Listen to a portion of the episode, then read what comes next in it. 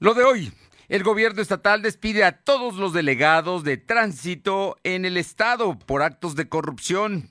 Por las fuertes lluvias de ayer, afectaciones en 14 municipios. En Puebla hubo encharcamientos, mientras que en el interior del estado se dañaron casas.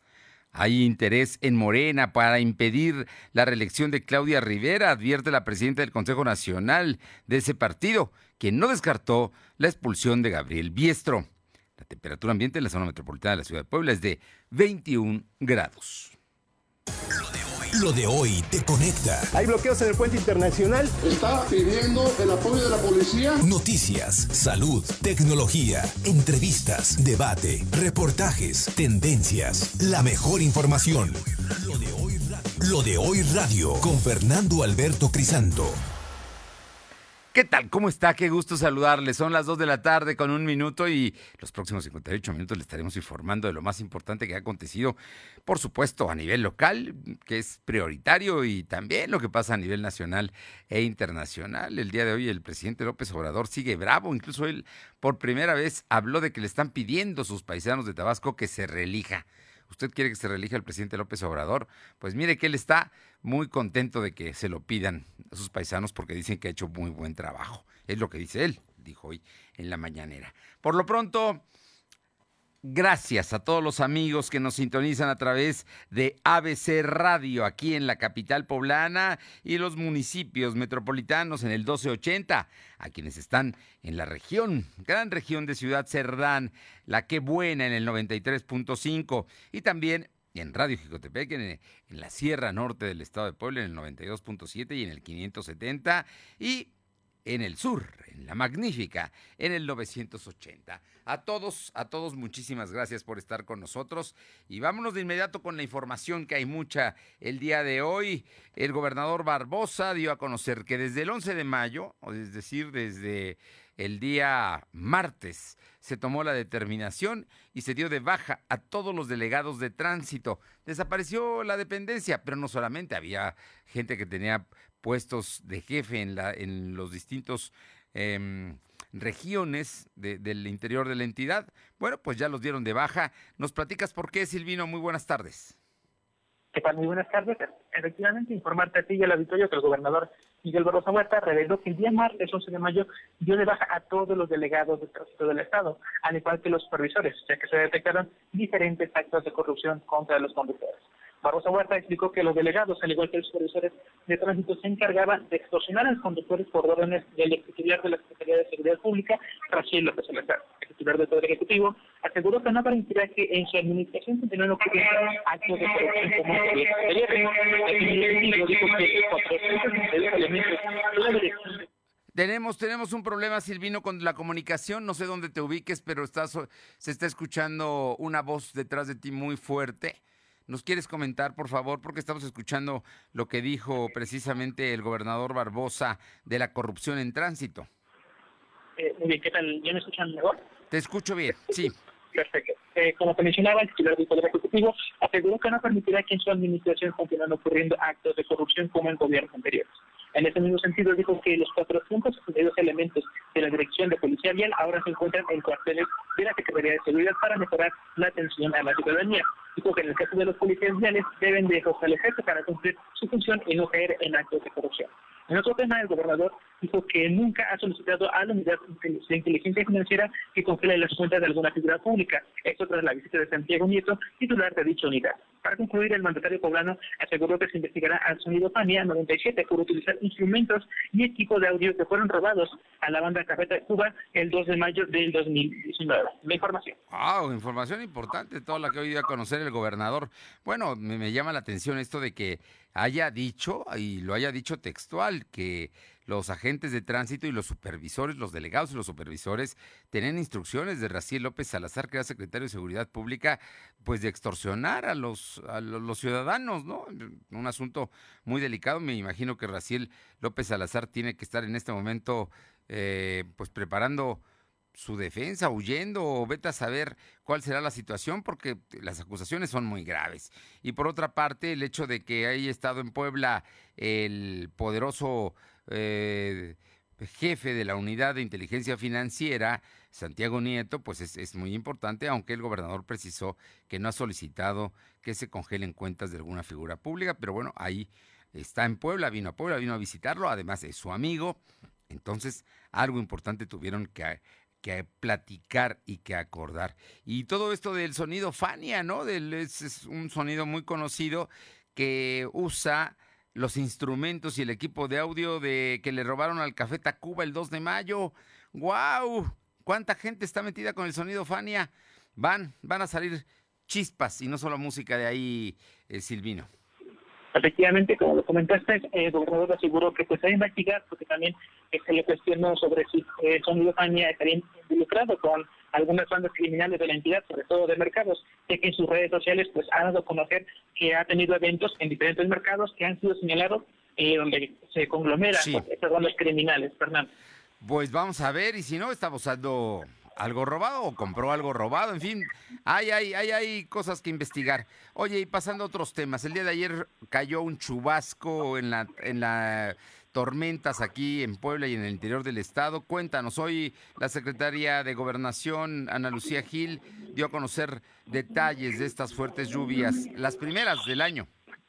Como lo comentaste, tras las fuertes lluvias que se registraron el día de ayer, la titular de la Secretaría de Gobernación, Ana Lucía Mayor, informó que se detectaron afectaciones en 14 municipios. La funcionaria estatal comentó que en la capital poblana únicamente se localizaron encharcamientos y no hubo mayor, mayor incidente.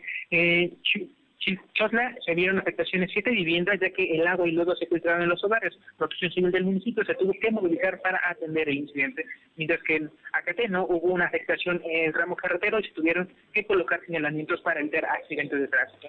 Agregó que en Tacos de Chiapa subió el nivel del agua en las realidades, sin embargo no, hubo no fue necesario realizar una evacuación. La secretaria dijo que en el resto de los municipios hubo daños menores, al igual que en Xochitlán, en Vicente Suárez, en Chicotepec, Chacapala, Tixna, Jailera Grajales y Nopaluca. En este mismo sentido, el gobernador Miguel Borroso Huerta aseguró que el sistema de protección civil estatal es una dependencia que funciona de manera eficiente y ha complementado a los diferentes sistemas de protección civil de los diferentes municipios de la entidad. Fernando. Bueno, pues ahí está el asunto. Hay, hay que tomar las cosas con calma, pero sí, llovió muy, muy fuerte. 14 municipios, mm, daños materiales. Afortunadamente no llegó a más, pero hay que estar muy pendientes de todo lo que pueda ocurrir. Aquí en Puebla hubo, pues, encharcamientos y en algunos momentos hubo como inundaciones en, algunos, en algunas calles de la ciudad, pero afortunadamente no pasó a mayores. Estaremos atentos. Gracias. Buenas tardes. Vámonos ahora hasta la región precisamente de Cerdán, Chilchotla, en la parte baja del volcán eh, Citlaltépetl. Allá Luz María Sayas nos reporta de las consecuencias por las lluvias. Te escuchamos, Luzma. Hola, ¿qué tal, Fernando? Muy buenas tardes para ti nuestros amigos de lo de hoy. Te comento que en el municipio de Chiltotla, Puebla, cae fuerte tromba este miércoles, afectando varias viviendas que tenían techos de láminas. Las personas afectadas se quedaron y pasaron la noche en casa de amigos, rescatando algunas cosas. Lo que por el momento se requiere es lámina, ya, la que, ya que los techos que tienen láminas están inservibles. Escuchemos el siguiente audio, por favor. todo el material quedó inservible, entonces este, algunas láminas yo creo que se tienen que comprar para reponer los techos de las casas que sufrieron afectaciones. Esto fue en el lugar de la localidad de San Antonio, que se encuentra sobre carretera. Después de la visita del edil esta mañana ya se están tomando cartas en el tema y en este momento ya hay personal de siniestro haciendo los recorridos. Te comento que la circulación está abierta ya, Fernando. Pues lamentable los hechos de lo que están pasando los ciudadanos del municipio de Chichotla, Puebla, después de caer esta fuerte tromba, Fernando. Bueno, y hay que estar pendiente porque esto, el mal tiempo va a continuar en los siguientes días. Muchas gracias, Luzma. Muy buenas tardes. Y vámonos ahora a Libres, porque bueno, en, en Libres la situación es, es o- o se toma de otra manera. Janet Bonilla, cuéntanos. La- los productores del campo dijeron benditas lluvias. Te escuchamos, Janet. Así es, Fernando, es algo que esperaban en estos días. Muy buenas tardes, un gusto saludarte a ti y a todo el auditorio. Efectivamente, aquí en el municipio de Libres no se registran afectaciones debido a las recientes lluvias, pero sí es algo que estaban esperando los productores del campo principalmente para poder ya eh, hacer sus siembras y que en próximos días pues se siguen se siguen esperando estas lluvias sin registrar las afectaciones principalmente pues sí que avance ya el, eh, la siembra para ellos ya preparando sus tierras de labor principalmente, Fernando.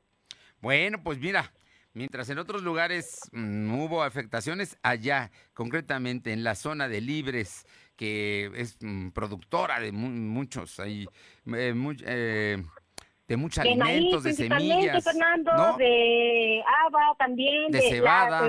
en el municipio de Cuyoaco, en esta región de Libres. Y esperando ya la temporada de lluvias y para ellos ha sido benéfica durante estos días afortunadamente. Muchas gracias. Buenas tardes. Y viajamos hasta la Sierra Norte, allá a Huauchinango. Mi compañero Adán González nos da el reporte de las lluvias en la sierra. Te escuchamos, Adán. Gracias, Fernando. Muy buenas tardes. Buenas tardes. Así es como tú lo acabas de comentar de la lluvia que se registró eh, el día de ayer y hasta estas horas también te sigue la lluvia, pero las afectaciones fueron allá en varias calles de Huauchinango, en la colonia López Mateos, de la calle Gustavo Díaz Ferraz y calle Camino Real, donde también hubo desbordamiento de un río, así es que taparon las coladeras por la basura que dejan muchos vecinos de esta calle y tuvieron que acudir bomberos y protección civil a destapar estas coladeras. Lo mismo pasó en el centro de la ciudad, en la colonia El Potro, una barda se cayó de un campo deportivo y también en el centro de Huachinango, en la calle López Mateos, Así también eh, salieron varios reportes de las inundaciones de las calles ahí en Huachinango y tubos, tubos que de una obra que están haciendo, pues la mala calidad de este de los materiales provocó también que varias calles se convirtieran en arroyos y eh, tuvieron muchas, mucho que elaborar los bomberos para acudir a destapar las coladeras que a causa de la basura se taparon y bueno, esto provocó la inundación de varias calles allá en el municipio de Huachinango, Fernando. Bien, pues mira, son las situaciones, ¿no? En, algunos lugares lo toman a bien por el campo, en otros lugares afecta precisamente a, las ciudades, a las, a las zonas ya que están habitadas. Esperemos que no haya pasado a mayores. Así es, eh, déjame comentar también que hubo caída de árboles, así también de piedras sobre la carretera eh, Pachuca-Tuspan, eso es la altura del kilómetro número 120, donde inmediatamente acudieron elementos de Radio Brigada a quitar estas piedras y también árboles que cayeron sobre la carretera estatal que conduce de Lázaro Cárdenas a la cabecera municipal de Venezuela Carranza. También estuvieron prestos elementos de, protección civil que retiraron estos árboles ya que pues bloqueó esta vía que da a la cabecera municipal de Venezuela Carranza y bueno, sé lo que sucedió el día de ayer acá en la Sierra Norte del estado de Puebla. Gracias, Adán. Muy buenas tardes. Buenas tardes, Fernando. Son las 2 de la tarde con 13 minutos, 2 con 13 minutos y pasemos ahora a otros temas. El sábado es el día 15 de mayo, es el día del maestro. son historias de vida, de vocación. Ellas y ellos, maestras y maestros, la verdad es que han tenido que vivir momentos muy complicados ahora con la pandemia. Y bueno, vamos a ver cómo se preparan para el regreso presencial en agosto. El mundo les cambió, ¿eh? la verdad. No hay maestro que no eh, tenga que trabajar más, que tenga que hacer esfuerzos, que si se queda en casa también tenga que ver a la familia. En fin, Alma Méndez nos cuenta esta historia. Te escuchamos, Alma, muy buenas tardes. ¿Qué tal, Fernando? Muy buenas tardes a ti y a todo el auditorio de lo de hoy. El 15 de mayo es el Día del Maestro y desde hace 16 años Aide Castillo es maestra de idiomas en la escuela de nivel medio superior, la cual pide ser reconocido el trabajo de los eh, maestros durante la pandemia por COVID-19, ya que le invierte el triple del tiempo para poder preparar una clase pero sobre todo porque han hecho todo lo que está a su alcance para apoyar a los estudiantes. En entrevista para lo de hoy señaló que lo que tuvo que cambiar de las clases presenciales a virtuales eh, fue generar un material que se adaptara al aprendizaje en línea, tanto actividades como lo teórico ocupando diversas fuentes que se tuviera al alcance de sus alumnos. Contó que al generar estas guías de aprendizaje implicó invertirle mucho tiempo y trabajo, si bien dijo que fue una buena estrategia, sí generó el triple del trabajo que normalmente hacen. En cuanto a la inversión, dijo que tuvo que realizar eh, una muy grande debido a que ella no contaba con una computadora y bueno pues eh, le invirtió cerca de cinco mil pesos a un celular pues de mediano a modo de que ella pudiera ocuparlo tanto para esas tareas que recibe de los alumnos como para poder transmitir sus clases. Y bueno, pues comentarte que eh, ella dice que le gustaría adquirir una computadora, pero su sueldo, el, sueldo que gana no no le da para convertirse eh, precisamente, eh, bueno, comprar esa computadora. Y bueno, pues por el momento está con un equipo prestado. Y, y bueno, pues ahora es una maestra de 24 horas. De cuenta que a pesar de que reciben capacitación para dar clases virtuales y eh, la escuela estipuló que trabajarían en salas de Messenger para que los alumnos pudieran tener acceso a las clases virtuales, debido a que muchos adquirieron un celular y con ello un paquete con todas las redes sociales para poder simplificar su acceso, ya que la plataforma para poder trabajar es Meet, pero los alumnos les consumen eh, de manera considerable sus megas y por lo tanto pues ya no entraban a clases. Y bueno, pues escuchemos parte de lo que nos comentó Aire. Los alumnos que no han, respondido. Se han eh, hecho reuniones con los papás, obviamente eh, respetando que no sean más de, seis padres de familia y alumnos eh, al, mismo tiempo en los salones, este, pues con gel antibacterial, con este desinfectante y todo. Eh, pero pues llegan, se les habla, se les concientiza, firman cartas compromiso, pero a la mera hora no mandan nada. Comentarte, Fernando, que dijo que es frustrante que inviertan tanto tiempo cuando los alumnos no responden al esfuerzo que hacen los maestros. La información. Bueno, pues es, es, la vida de los maestros. ¿eh? Este es un ejemplo, un, un, ejemplo de todo lo que están viviendo y todo lo que han pasado en este, en este año, año y medio casi que, que llevan, bueno, un año en marzo, un año, dos meses, ¿no? Que, que, llevan confinados y hasta agosto regresarán precisamente a clases semipresenciales. Ojo, nada, nada fácil, ¿eh? De por sí, por sí misma la actividad tiene lo suyo, pero ahora con esta situación más todavía. Te agradezco mucho, Alma, y una felicitación a todas las maestras y a todos los maestros por el esfuerzo cotidiano que realizan. Son las 2 de la tarde con 17 minutos. Lo de hoy es estar bien informado. No te desconectes. En breve regresamos. Regresamos.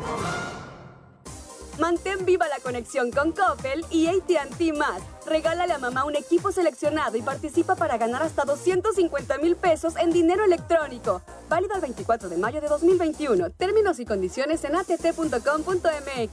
AT&T, cambiamos el juego. Mejora tu vida. Coppel. Hay que ir por comida. ¿Cómo le hago? Se puede, con la sana distancia. Es importante que solo una persona salga por comida o medicinas, siempre a metro y medio de los demás. Al dar una vuelta con tu bebé o tu mascota, hazlo solo alrededor de tu cuadra, con sana distancia al caminar o saludar. Recuerda, solo abren negocios indispensables con cupo máximo de personas. Pero si no debes hacer algo urgente o indispensable, por favor quédate en casa. Secretaría de Salud. Lo de hoy eres tú. Tu opinión nos interesa. Deja tu mensaje vía WhatsApp al 2223 2375 83. Comparte tus imágenes y tus reportes por Telegram al 2223 2375 83.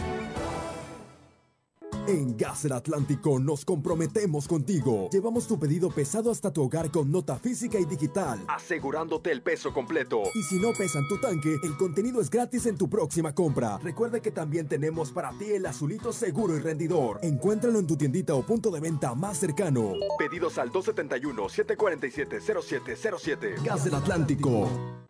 Si nuestros ingresos queremos mejorar, por RSP debemos votar. Súmate a redes sociales progresistas, la red más grande de México, que tiene a las y los candidatos honestos que trabajan hombro a hombro contigo para que México recupere su lana. Si sanar a México es tu meta, este 6 de junio vota por RSP en todas tus boletas. Visita redesocialesprogresistas.org. Lo de hoy es estar bien informado. Estamos de vuelta con Fernando Alberto Crisanto. Los personajes de hoy, las ideas y los hechos se comparten en la entrevista. Bien, y siempre es un gusto saludar al diputado federal Fernando Manzanilla, que es eh, vicecoordinador de la bancada de Encuentro Solidario en la Cámara de Diputados, pero ahora también está buscando su reelección y es coordinador de las campañas de Encuentro Solidario en Guerrero, Morelos, Ciudad de México, Tlaxcala y Puebla. Y Fer, te veo muy, muy activo, no paras. Se ve que te preparaste y tienes buena condición física. Muy buenas tardes y muchísimas gracias. Muchas gracias, Tocayo. Pues sí, hemos estado allí este, en distintos eventos y en distintos temas, este, pues ahora en el proceso de campaña, justamente eh, estuve el día de ayer en Morelos también porque me tocan otros estados de la circunscripción. Y bueno, he estado en Puebla en distintos lugares, en distintos puntos. Este, Oye, fuiste a la Sierra Norte. Así ha sido, así han sido estos días. Así, intensos, intensos, como, como te gusta trabajar, Fernando Manzanilla. Hay que reconocerlo. Oye, pero en la Sierra Norte, nuestra Sierra Poblana, que tiene cosas extraordinarias, bellezas, paisajes, comida, pero que también tiene pobreza, que también tiene un gran rezago social. Platícanos de, de, tu viaje y de tu, recorrido que has tenido apenas en unos cuantos, hace unos cuantos días en, regiones como Zacapuastla, según recuerdo, y, en muchos municipios y distritos de esa zona. Sí, bueno, estuve estuve por esa zona, estuve el sábado por Teciplán, estuve en Zacapuastla, estuve en Tlatlauquitepec, estuve en Cuyoaco, y estuve en Libres, y, bueno, pues en, en terminamos ya muy tarde, ya, ya noche en Libres, este, pero bueno, pues eh, finalmente toda toda la región tiene efectivamente mucha riqueza natural, pero pero pues eh, sufre eh, pues la carencia de desarrollo económico, no es una zona digamos este industrial desde luego, es una zona eh, que yo creo que se tiene que impulsar mucho más el tema turístico. Hoy no es un buen momento para el tema turístico, pero pues lo será en algún en, esperemos que, que en algunos meses hacia finales de este año o el próximo año, digamos, seguramente se, se recuperará. Y desde luego, bueno, pues tiene, tiene una vocación este eh, eh, agrícola y sobre todo, te diría yo, una vocación forestal. Creo que podríamos explotar mucho más toda la parte forestal que es eh, un tema que está todavía poco poco explotado y poco desarrollado en la zona.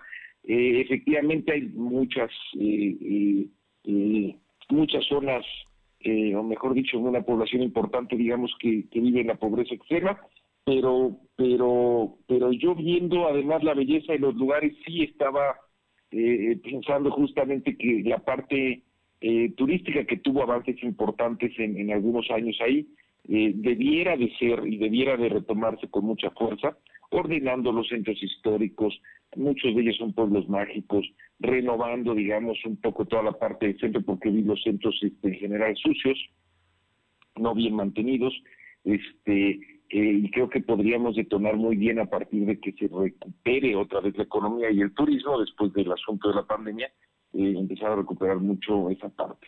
Y, bueno, desde luego, eh, mucho más rica esa zona que donde estuve el domingo. El domingo estuve en otras regiones, estuve en Apilatempan, estuve en Tepeji, estuve en Santa Inés, Aguatempan, eh, y estuvimos en Acatlán de Osorio al final. Bueno, pues un calorón ahí terrible, ya te imaginarás. Sí, claro. Otro clima, otro clima completamente diferente, muy árido. Ahí sí, este, Tocayo, pues ahí sí no crece nada. No, Tocayo. Pues es que es, la, es muy difícil, es muy difícil este que, que se den ciertas cosas, aunque hay cultivos que se pueden dar para zonas este, pues semidesérticas, como son estas zonas, digamos, de, de la Mixteca, por bueno, ejemplo. Bueno, hay cacahuate, ¿no? Ahí... Eh, eh, sí, sí, yo creo eh, que ahí también tenemos problemas muy importantes, un nivel de pobreza pues brutal, porque pues son zonas que, que a las que no se les facilita, digamos, el que crezca lo verde, y pues ahí sí de plano turismo no no hay mucho, no no hay mucho que, que potenciar. Yo creo que ahí tenemos que pensar en en este en formas de ir recuperando mucho el acceso al agua. Hay ya problemas muy muy muy serios de agua. Y yo creo que podemos enfrentar una crisis fuerte de agua en, en esa zona pronto y pues tenemos que empezar a pensar, yo creo, en aquellos cultivos que nos den alguna otra alternativa, porque si no, todas esas regiones acaban viviendo principalmente de los migrantes. Son regiones de migrantes donde la gente se puede trabajar en Estados Unidos y bueno, sigue manteniendo a sus familias desde allá, pero, pero bueno, necesitamos buscar otra manera, digamos, otras formas de desarrollo, porque los niveles de pobreza en esas regiones en particular, pues creo que sí estaríamos pensando que son de los peores que hay en el Estado. Eh, Tocayo, Puebla es un ejemplo como el país de un gran mosaico regional. En Puebla tú fuiste en unos cuantos días de zonas semitropicales por la naturaleza, por las condiciones, por el calor, por la humedad, a zonas semidesérticas, ¿no? Como es el, sur del estado, con todos los problemas y rezagos sociales que tenemos. Y uno de los rezagos que se da mucho, Tocayo, son las juntas auxiliares. Son aquellas pequeñas comunidades que, que, pues tienen su autoridad y tienen su organización y, y que obedecen también mucho a su origen indígena. Eh, eh, ustedes, hasta donde he visto, eh, Encuentro Solidario, tiene una propuesta para que las participaciones que se entregan a los ayuntamientos también lleguen a las juntas auxiliares. Su situación que no sucede. Y mira que Puebla, que es una zona urbana, tiene 17 juntas auxiliares, ¿no? Estamos hablando de que es, es, es todo el muchísima gente vive en las juntas auxiliares. No te puedo dar un cálculo exacto, pero no menos del 30-35% de la población del estado Tocayo vive en juntas auxiliares. Eh, hay muchos municipios donde eh, las juntas auxiliares en conjunto son más fuertes que lo que es la cabecera. Sí. Hay lugares, hay lugares, este, Caltan es uno de ellos, por ejemplo, donde la junta auxiliar eh, más importante es más más importante que la cabecera. Hay muchas muchas regiones así en el estado. y las juntas auxiliares que finalmente, bueno, pues empezaron como pueblos, comunidades y demás. muchas han ido creciendo, incluso alguna como San Francisco aquí en la capital, pues llegó a ser municipio en un momento dado, este, eh, eh, de alguna forma al no ser municipio, lo que sucede es que las cabeceras, hay esa frase que dice, el que parte y reparte se lleva la mejor parte, ¿no? Sí. Las cabeceras, pues se llevan obviamente la mejor parte de todos los recursos, siempre las juntas auxiliares acaban siendo olvidadas. ¿Por qué? Porque no hay una obligación por parte de la presidencia municipal de entregar recursos a las juntas auxiliares. Hay la idea de que así debiera de ser, pero en realidad no hay ninguna obligación legal. Por eso se va generando una mayor desigualdad. Es decir, tenemos una desigualdad en el Estado como la hay en el país, en términos de los más ricos y los más pobres, pero también tenemos una desigualdad regional y ahí eh, eh, me refiero regional dentro de cada municipio, siempre entre las juntas auxiliares, la gente que vive en las juntas auxiliares, la infraestructura con la que cuentan esas juntas auxiliares y la gente y la infraestructura con la que cuentan la cabecera. Eh, eso se irá, eh, digamos, eh, pronunciando cada vez más porque no, no hay, si no hay ninguna acción que pare eso, pues cada vez más se profundizará una diferencia entre las auxiliares y las cabeceras y la única forma de atenuar eso es establecer reglas, políticas públicas que nos ayuden a compensar entonces, lo que nosotros estamos proponiendo es bastante sencillo, Tocayo. Los ingresos de los municipios, a través de las participaciones eh, y a través de otros ramos como es el ramo 33, pues van más bien ligados a el número poblacional que hay. Es decir, mientras más personas tienes en tu municipio, más dinero te toca, ¿no? Entonces, eh, eh, pero no existe ninguna obligación del municipio de distribuir ese dinero equitativamente. Lo que nosotros estamos diciendo es que proporcionalmente los recursos, particularmente los recursos destinados a infraestructura, obra social y todos aquellos que se puedan distinguir plenamente después de que el municipio, digamos, paga sus gastos operativos, todos esos recursos deben de distribuirse de manera proporcional a la población.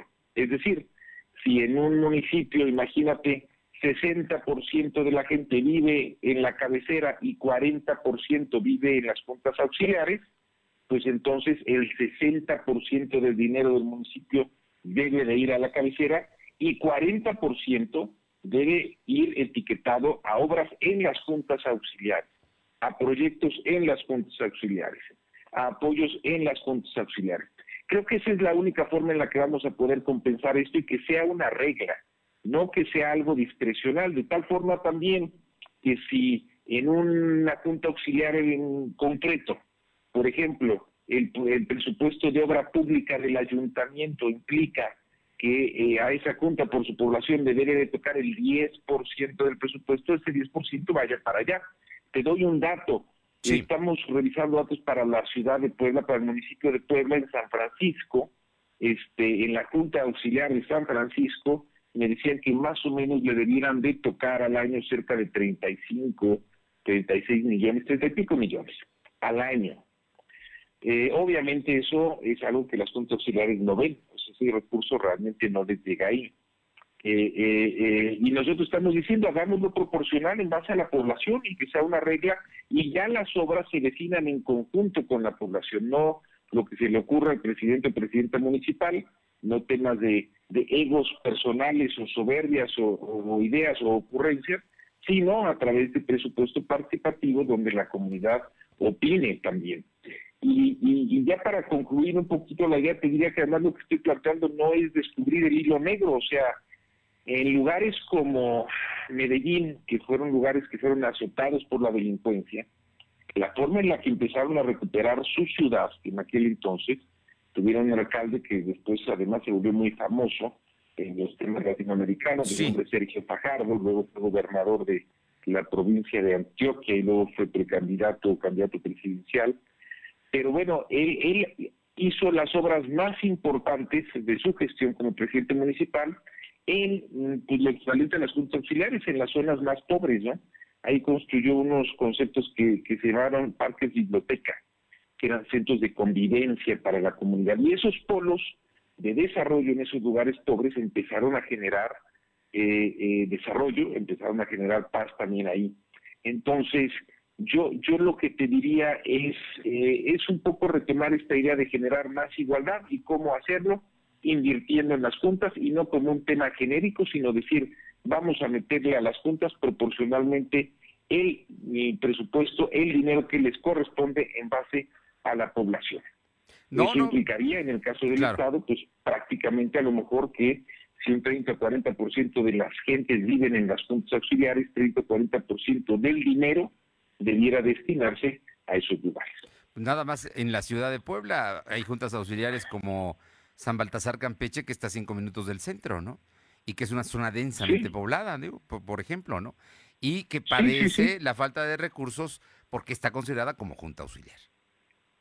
Sí, efectivamente, y hay otras que tienen, digamos, muchos mayores niveles de, de pobreza que San Baltasar. San Baltasar te diría yo que tiene la ventaja pues, de que está pegada a la ciudad. pegadita, ¿no? No está en los cinturones de pobreza, pero otros pues están en situaciones mucho más complejas, ¿no? No, este... San Francisco Totimihuacán, San Pablo Xochimihuacán, este, Espejo, ¿no? Digo, es verdaderamente una situación delicada. Pero creo que lo que dices es muy importante y si es una propuesta del PES, creo que vale mucho la pena que, que se impulse, ¿no? Porque más allá de ser de un partido político, la intención es eh, respaldar y apoyar a los a las zonas más deprimidas que hay precisamente en los municipios del, del país. Efectivamente, eh, yo yo creo que pudiera ser una idea hasta para para el país completo. Eh, eh, es la única forma en la que vamos a generar mayor equidad. Y si ese recurso se utiliza de manera inteligente, haciendo proyectos detonadores en esas zonas, se convierten entonces en polos de desarrollo. El problema de las zonas pobres, calle, pues es que no son polos de desarrollo, son polos de crecimiento e incremento en la pobreza. Y este, y así como hay círculos virtuosos, también hay círculos viciosos. Mientras más pobreza hay, entonces se va cayendo en un espiral vicioso de pobreza, de caos y de violencia. Por eso esas inversiones que decía yo en el caso de Medellín, lo que provocaron fue justamente una reducción en los niveles de violencia y de inseguridad en esa región que había sido extremadamente violenta. Entonces esto tiene no solo eh, una lógica de distribución, digamos, de, de, eh, combate a la pobreza, pudiéramos decir, sino también un tema de pacificación. Fernando Manzanilla, vicecoordinador de la bancada de Encuentro Solidario en la Cámara de Diputados. Qué gusto saludarte siempre y pues yo sé que vas a seguir coordinando las campañas de tus compañeros del PES en Guerrero, Morelos, la Ciudad de México, que es enorme y ahora con tantos temas ahí, Tlaxcala y Puebla. Importante la, esta región del, del país. Efectivamente, en eso vamos a estar y esta semana estaré mañana en eh, eh, aquí en la capital, voy a estar en Calera este eh, en San Jerónimo. Sí, claro. Voy a estar el, el, día sábado, voy a estar eh, en la ciudad de Puebla, vamos a tener una marcha que vamos a iniciar desde el Carmen a la Plaza de la Democracia y después el domingo me voy a gira a toda, bueno, a varios municipios, a Tetec, vamos a estar en Tecamachalco, en Quecholac, en Acatzingo, en Tepeaca y en Amozoc, vamos a estar en toda esa región cercana, cercana aquí al municipio de Puebla. Fernando Manzanilla, como siempre un gusto saludarte y muchísimas gracias por estos minutos. Nada, muchas gracias a ti, Tocayo. Fuerte abrazo a ti y a la auditorio. Un abrazo, gracias. Son las 2 de la tarde con 34, 2.34. Lo de hoy es estar bien informado. No te desconectes. En breve regresamos. Regresamos. Mantén viva la conexión con Coppel y AT&T Más. Regálale a mamá un equipo seleccionado y participa para ganar hasta 250 mil pesos en dinero electrónico. Válido el 24 de mayo de 2021. Términos y condiciones en att.com.mx. AT&T, cambiemos el juego. Mejora tu vida. Coppel. Con Morena, las grandes decisiones del país las toma la gente. El pueblo guía nuestro proyecto de transformación. Hoy su voz suena más fuerte que nunca. El pueblo participa en la construcción del destino de México. Este movimiento es suyo. El pueblo elige a sus representantes y el destino de los proyectos y recursos de la nación que son suyos también. Nosotros respetamos la voluntad popular. Con Morena, el pueblo manda. Morena, la esperanza de México. Lo de hoy es para ti. Conéctate a www.lodehoy.com.mx y suscríbete para recibir la mejor información en tu email. Ahora con Gas del Atlántico, tú pones el precio. Porque entre más litros cargas, más ahorras. Si tus pedidos de gas LP estacionario son mayores a 100 litros, pregunta a tu vendedor o al 271-747-0707 para conocer más del programa. Y si aún no cuentas con el servicio gratuito de envío de nota digital, solicítalo para que puedas verificar que lo que cargas es lo que pagas. El beneficio de precio diferenciado aplica en cada carga y no es acumulable. Gas del Atlántico. Habla Mario Delgado. Por primera vez en muchos años tenemos un presidente honesto, gracias a que tú te decidiste a votar por un cambio verdadero. No somos más de lo mismo. Se acabó la robadera de los corruptos de siempre. Ahora los recursos se destinan a las pensiones de los adultos mayores, a las becas de niños, niñas, jóvenes y a garantizar la salud. Te necesitamos para seguir haciendo historia. Este 6 de junio, que nadie se quede en casa. Salgamos a votar con alegría porque la transformación va. Estamos al 100, con ya sabes quién. Vota por las y los diputados federales de Morena. Lo de hoy es estar bien informado. Estamos de vuelta con Fernando Alberto Crisanto. Son las 2 de la tarde con 36 minutos. Vamos con mi compañera Aure Navarro porque hay campañas y hoy Eduardo Rivera ha tenido una agenda intensa. Aure empezó muy, muy temprano con al presentar la plataforma Crece mi pyme y tasa cero y hace unos minutos estuvo con universitarios. Platícanos, Aure. Efectivamente, el candidato en común Eduardo Rivera Pérez presentó la propuesta plataforma Crece mi pyme y Tasa Cero, que será un canal directo entre los negocios y consumidores. Esto dijo con el objetivo de elevar las ventas a través de un catálogo virtual de productos y servicios. Como plus, el abanderado del PAN, PRI, PRD, PCI Compromiso por Puebla anunció que quienes estén interesados tendrán también la facilidad de tener acceso a seminarios, talleres, clases, sesiones de vinculación y mesas de negocios para que a través de herramientas digitales se pueda recuperar la economía en Puebla Capital. Escuchemos.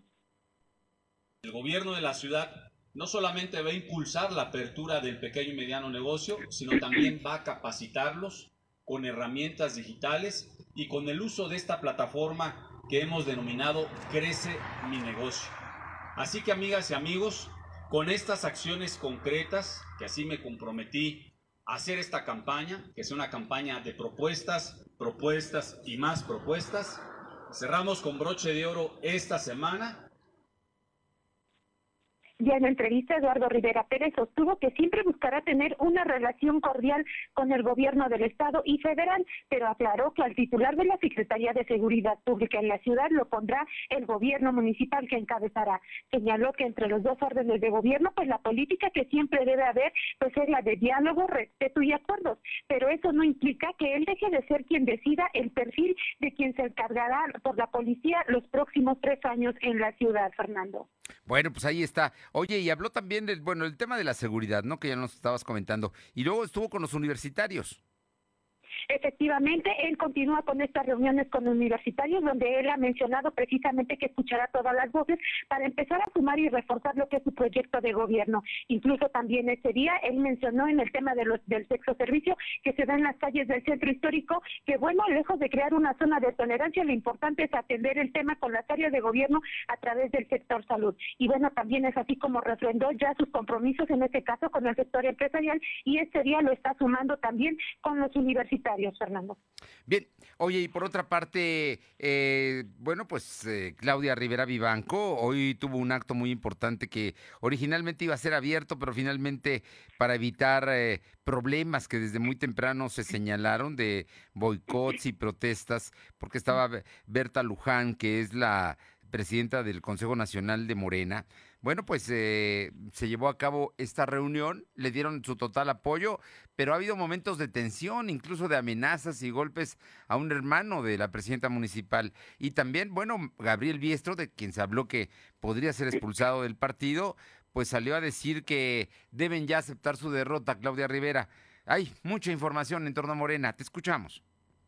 Así es, Fernando, en un encuentro convocado de forma presencial, que después fue ajustada a una transmisión virtual por temas de seguridad ante el amago de protestas contra Claudia Rivera Vivanco, pues la presidenta del Consejo Nacional del Partido, Berta Luján, defendió que la candidata debe ser respetada como tal. Acusó que buscan a toda costa que Morena no ocupe espacios de gobierno, valiéndose incluso de órganos electorales, y negó que el partido esté debilitado en la entidad. Refrendando su respaldo a Rivera Vivanco, Luján Uranga abrió la posibilidad también de que bajo consenso de la propia militancia, si es que ésta lo considera, pues habría la posibilidad de promover la expulsión de Gabriel Diestro Medinilla dentro del partido. Escuchemos. Justicia para todos, que se aplique la ley, pero a todos. Y esto quiere decir que deben modificarse las formas como la autoridad electoral ha venido actuando. Esperamos que en el caso de este Estado haya, haya justicia, así lo estamos eh, demandando y finalmente decir que el, 6 de junio no va Oye, bueno, el tema es que hay denuncias de violencia política de género y el Instituto Electoral no ha dicho nada, ¿verdad? Hasta el momento no, Fernando. Sin embargo, bueno, pues en esta visita que bien te mencionaba, donde estaba Berta Luján, que se dio después de las 10.30 de la mañana, pues Claudia Rivera Vivanco junto con su equipo de campaña adelantaron durante su mañanera que a diario están recibiendo amenazas y agresiones físicas en contra incluso de sus brigadistas y responsabilizaron así nuevamente a Gabriel Diestro Medinilla de cualquier atentado en su contra. Ejemplo de la violencia, como bien mencionaba, que bueno, hasta ahora el IE no ha hecho una mención específica sobre el caso de Claudia Rivera Banco, tanto Lisa Pérez como Leobardo Rodríguez revelaron que durante la madrugada consejeros representantes afines a Diestro Medinilla enviaron un mensaje en el que, bueno, preparaban este boicot con bloqueos y manifestaciones en el evento donde estaría Berta Luján. De esta manera es como Claudia Rivera Vivanco sigue asegurando que ella es víctima de violencia y que incluso se está dando en todas las caminatas y recorridos que están haciendo por las juntas auxiliares y por las colonias de la capital, donde mencionan que son enviados ya de mujeres quienes van precisamente con este enfoque de boicotearlo todo lo que es su campaña. Bueno, graves acusaciones, ¿eh? graves acusaciones contra Biestro Medinilla. Y bueno, nada más para que el público sepa, Berta Luján, que es la presidenta del Consejo Nacional de Morena, que es la posición más alta que puede tener que tenga una mujer dentro del partido. Bueno, Berta Luján es la mamá de la secretaria del Trabajo y Previsión Social. Digo, para que vaya uno sabiendo de, qué, de quién se trata, ¿verdad? Pues digo, no es cualquier militante de Morena. Oye, pero Biestro también respondió a todo esto. Efectivamente, el diputado con licencia, Gabriel Diestro Medinilla, llamó traidora a Claudia Rivera Vivanco por violar los valores de Morena y le pide que en este jaloneo por defender su candidatura de reelección, pues ya acepte su derrota anticipada con sensatez y dignidad.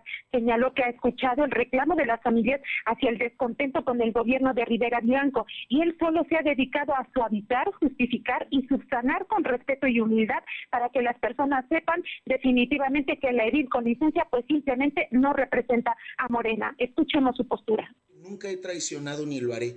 Si alguien ha traicionado a nuestro movimiento con sus acciones, eres tú. Porque en tu gobierno solo se han dedicado a robar, a mentir y sobre todo a traicionar los valores que nos caracterizan a quienes de verdad fundamos, construimos y seguimos teniendo confianza en este movimiento. Con la represión, con la corrupción, con los pactos con Antorcha, con los pactos con el moro novallismo, con la defensa hacia personas que han cometido actos de violencia de género y Bien, oye, ya nada más para concluir esta larga nota de que nos estás dando, hay dos hechos eh, que se dan. Eh, fueron a protestar, a hacer una manifestación en la frente a la casa de campaña de Claudia Rivera. Ese es un tema y estuvieron a punto de agarrarse a golpes al, hermano de Claudia Rivera. Y la otra, eh, también breve, por favor, hubo declaraciones de la gente que trabaja con la presidenta municipal. Efectivamente, les comento que a minutos de que David Rivera Vivanco arremetiera contra Gabriel Riestro por engañar supuestamente a consejeros para que estos se manifiesten por intereses de Mario Bratamonte contra Claudia Rivera Vivanco, pues el hermano de la candidata fue encarado por protestantes que estuvieron a punto de llegar a golpes. Lo anterior, mientras que en las afueras de casa de campaña de Claudia Rivera, ubicada en el barrio de Ananco, un grupo opositor realizó una manifestación, misma que después se dio en la 2 Sur, donde se estaba realizando pues esta rueda de prensa. Y bueno, ya por último, acompañado de un perito experto en el conocimiento fonético de la voz, Roberto Zaparaín se delindó de estar vinculado a una red de mochis y pagos políticos en favor de la campaña política de Claudia Rivera Vivanco del 2018, como se le ha acusado, Fernando. Bueno, Roberto Satarain, mira que lo conozco de hace muchos años y es un hombre realmente honesto y la verdad es que me parece deleznable que lo estén vinculando con esos temas. Pero bueno, en fin, sucede. Te agradezco muchísimo. Gracias. Vamos con mi compañero Silvino Cuate. Eh, hoy el secretario de Salud da a conocer cuántos poblanos eh, ya mayores de 60 años hemos recibido la segunda dosis de vacunación el de Salud, José Antonio Martínez García, dio a conocer que suman 82.331 poblanos de 60 años y más en el municipio de Puebla que ya cuentan con el esquema completo. El funcionario estatal explicó que el día de ayer se aplicaron 44.916 vacunas a adultos mayores, cifra que fue reportada como histórica en cuanto a la protección diaria de vacunas. En relación al tema COVID, comentarte que la Secretaría de Salud registró 75 nuevos enfermos de coronavirus. En comparación con los datos de ayer, son 53 casos más. También se contabilizaron 8 defunciones. Actualmente hay 85.228 acumulados y 12.070 fallecidos. El secretario de Salud explicó que hay 147 casos activos distribuidos en 33 municipios. Además, se tenían registrados 292 pacientes hospitalizados. Del total, 62 se encuentran graves. La información. Bien, y continúa la vacunación a los mayores de 60 años, la segunda dosis, el día de hoy todavía a las 5 de la tarde termina, en los 18 módulos de vacunación que hay en el municipio de Puebla y continúa mañana y termina el sábado. Así es que para que sepan todo el mundo y a los que les falte, pues obviamente eh, lleguen a su vacuna. Muchas gracias. Buenas tardes. Vámonos con Alma Méndez para que nos comente precisamente sobre los temas de vacunación. Parece que las cosas van mejorando, ya hay más orden y la gente pasa mucho más rápido. Alma. Así es, Fernando, comentarte que con carpas, monitoreo y con un altavoz para informar a los ciudadanos y evitar confusiones, inició el tercer día de la jornada de vacunación anticovid en diversos puntos de la capital poblana. Parece que conforme pasan los días existe más organización para la aplicación del biológico, pero los puntos quedan poco rojo por la aglomeración de personas este miércoles, hoy lucen fluidas y sin contratiempos. Cabe mencionar que en el Hospital General se les dio prioridad a los que van en sillas de ruedas para atenderlas de manera rápida. Se reporta que en el Hospital San José, eh, Clínica 55 de Maluca, así como los ESAS y Hospital General del Norte, la fila fluye de manera continua. Y bueno, cabe mencionar, Fernando, que nos llegó un reporte eh, a lo de hoy para decirnos que en la cesta de Aparicio han llegado personas desde la tarde de este miércoles para poderse vacunar, por lo que han aceptado personas con otras sedes para aplicar la dosis Sinovac. La información.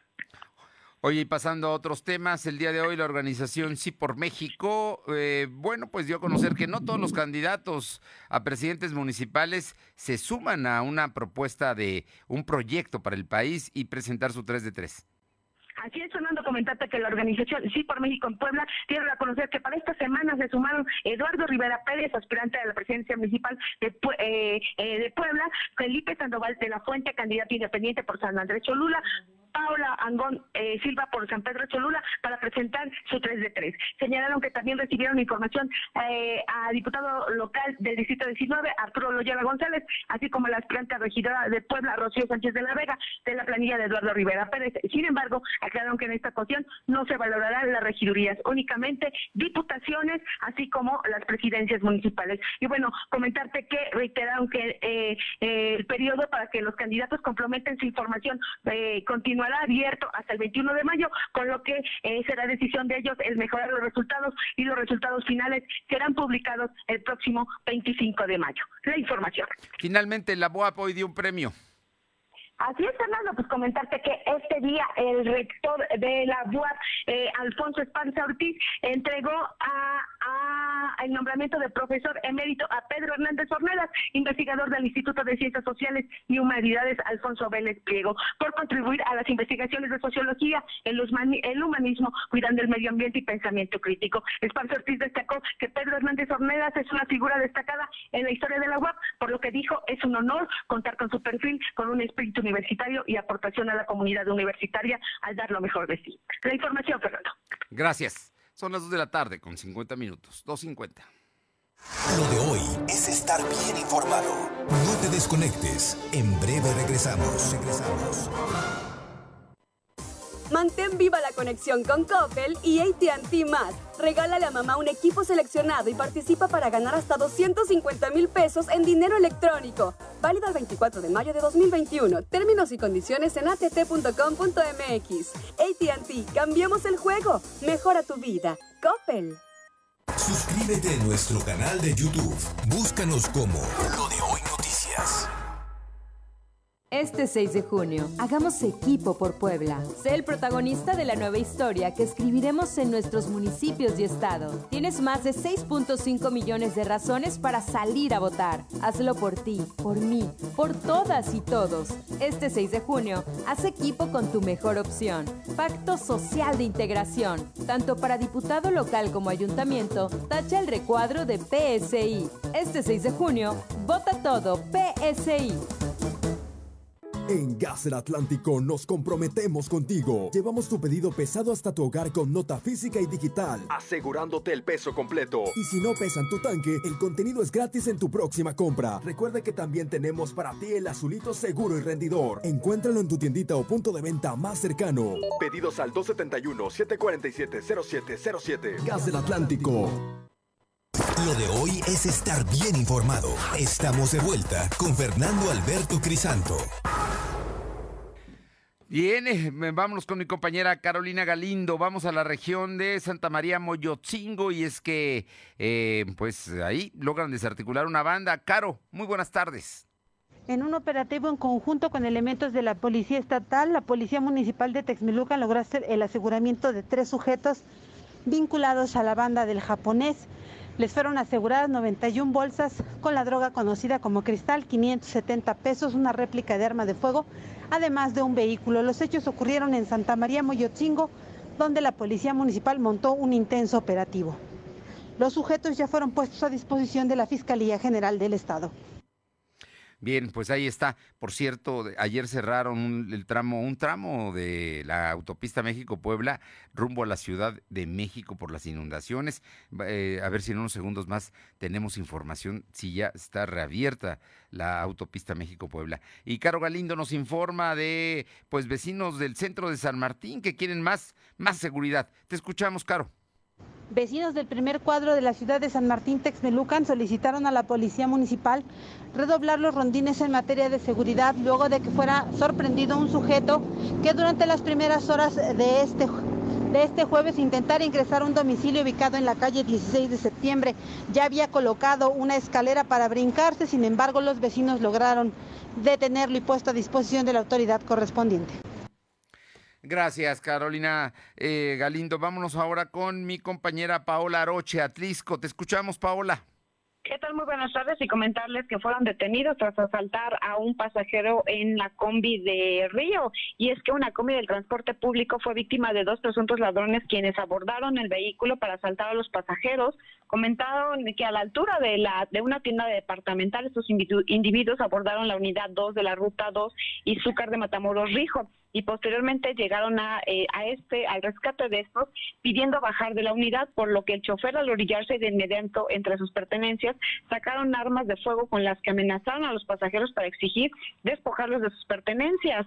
Eh, hay que comentar eh, que estas personas tomaron un rumbo desconocido después de asaltar a estas a los pasajeros. De inmediato solicitaron el apoyo y pidieron para las diferentes corporaciones de seguridad quienes al realizar la búsqueda de los presuntos asaltantes lograron detenerlos en inmediaciones de la colonia Cruz Verde en Izúcar de Matamoros, por lo que al detenerlos se les encontró para lo robado a los usuarios del transporte público, por lo que fueron trasladados al Ministerio Público, mientras que las pertenencias de las víctimas les fueron entregadas en su debido momento. Oye, y por otra parte tenemos más información eh, Efectivamente, y es que en el Hospital General de Izúcar de Matamoros eh, será reconvertido a hospital híbrido, el cual estará atendiendo a personas con COVID, pero también a quienes lleguen eh, por algún otro malestar. Será a partir del día de mañana, 14 de mayo, cuando comiencen a atender de esta manera. Y es que mencionaron que el César retomará nuevamente sus actividades debido a que el hospital regresará a sus actividades después de haberse convertido en hospital híbrido. Y es que hay que recordar que se estaban atendiendo a todas las personas con COVID. Dijo, dijo dijo Luis Alberto Morales, quien es coordinador de atención eh, a la salud, que eh, pues después de disminuir considerablemente los casos de COVID en aquel municipio, pues se está eh, ya planteando la, el hecho de que regresen como hospital COVID, obviamente y tomando todas las medidas necesarias para evitar se presenten contagios. Están seguros de que pues estarán brindando la mayor atención y a pesar de que serán trasladados algunos aparatos, estarán brindando la atención tanto en pediatría, ginecología y todo todo lo que sea necesario. ¿Algo más? Pues hasta el momento nada más eh, está esta información y solamente pues comentarles que Protección Civil continúa en el municipio pues con lo que es el, chequeo de algunos em, eh, eh, árboles, principalmente de los bulevares, para evitar se presenten caída de ramas ahorita que está fuerte la temporada de lluvias aquí en el municipio de Atlisco, por lo que están implementando el plan Casor, no solamente en lo que son los bulevares, sino también en algunas barrancas para evitar se presenten inundaciones fuertes en Colombia por donde pasan eh, eh, pues algunos eh, ríos o algunas barrancas, principalmente en la zona de Valle Sur y Metepec. Muchísimas gracias. Buenas tardes. Bueno, le comento que Capufe está informando que eh, la autopista México-Puebla, kilómetro 29, de dirección a la Ciudad de México, continúa el cierre de la circulación en carriles laterales por inundación. Carriles centrales operan de manera normal, pero maneje con precaución. Así es que si tiene que ir a la Ciudad de México, piénselo dos veces porque se puede encontrar precisamente con este, eh, este problema. Así es que se lo, se lo comento porque lo está dando a conocer en este momento Capufe, pero son las laterales y los centrales. Va muy despacio, pero sí, se puede pasar sin ningún problema. Además, en otras informaciones eh, le platico que bueno, el día de hoy el presidente Andrés Manuel López Obrador eh, le exigió al gobierno de Estados Unidos que deje de estar dando subsidio a lo que considera son sus opositores. El, asunto es delicado, por, eh, finalmente es mexicanos contra la corrupción a quienes están precisamente señalando. Por otra parte, el gobierno de Estados Unidos prometió abordar el caso sobre las potenciales violaciones a la libre sindicalización en la planta de General Motors en Silao la próxima semana en la cumbre ministerial anual del nuevo tratado comercial entre México, Estados Unidos y Canadá, el TEMEC un día después de haber solicitado a México revisar las posibles violaciones al voto libre para legitimar el contrato colectivo de trabajo en la planta de General Motors en Silao, la administración del presidente Biden aseguró que el tema será motivo de discusión trilateral la próxima semana. Así es que vamos a tener problemas con Estados Unidos, especialmente porque la CTM no quiere renunciar a tener el contrato colectivo de trabajo, pero tampoco, y no dejan que haya libre voto de los trabajadores, que es un asunto que va, vendrá a cambiar precisamente las relaciones y que ya en México está en la ley se tuvo que cambiar la ley para poder firmar el Tratado de Libre Comercio con Estados Unidos y Canadá. Y la Junta de Gobierno del Banco de México decidió por unanimidad mantener su tasa de interés de referencia en 4%, con efecto a partir del 14 de mayo, es decir, mañana, ante el repunte de la inflación que ha superado el objetivo del Banco Central durante los últimos dos meses.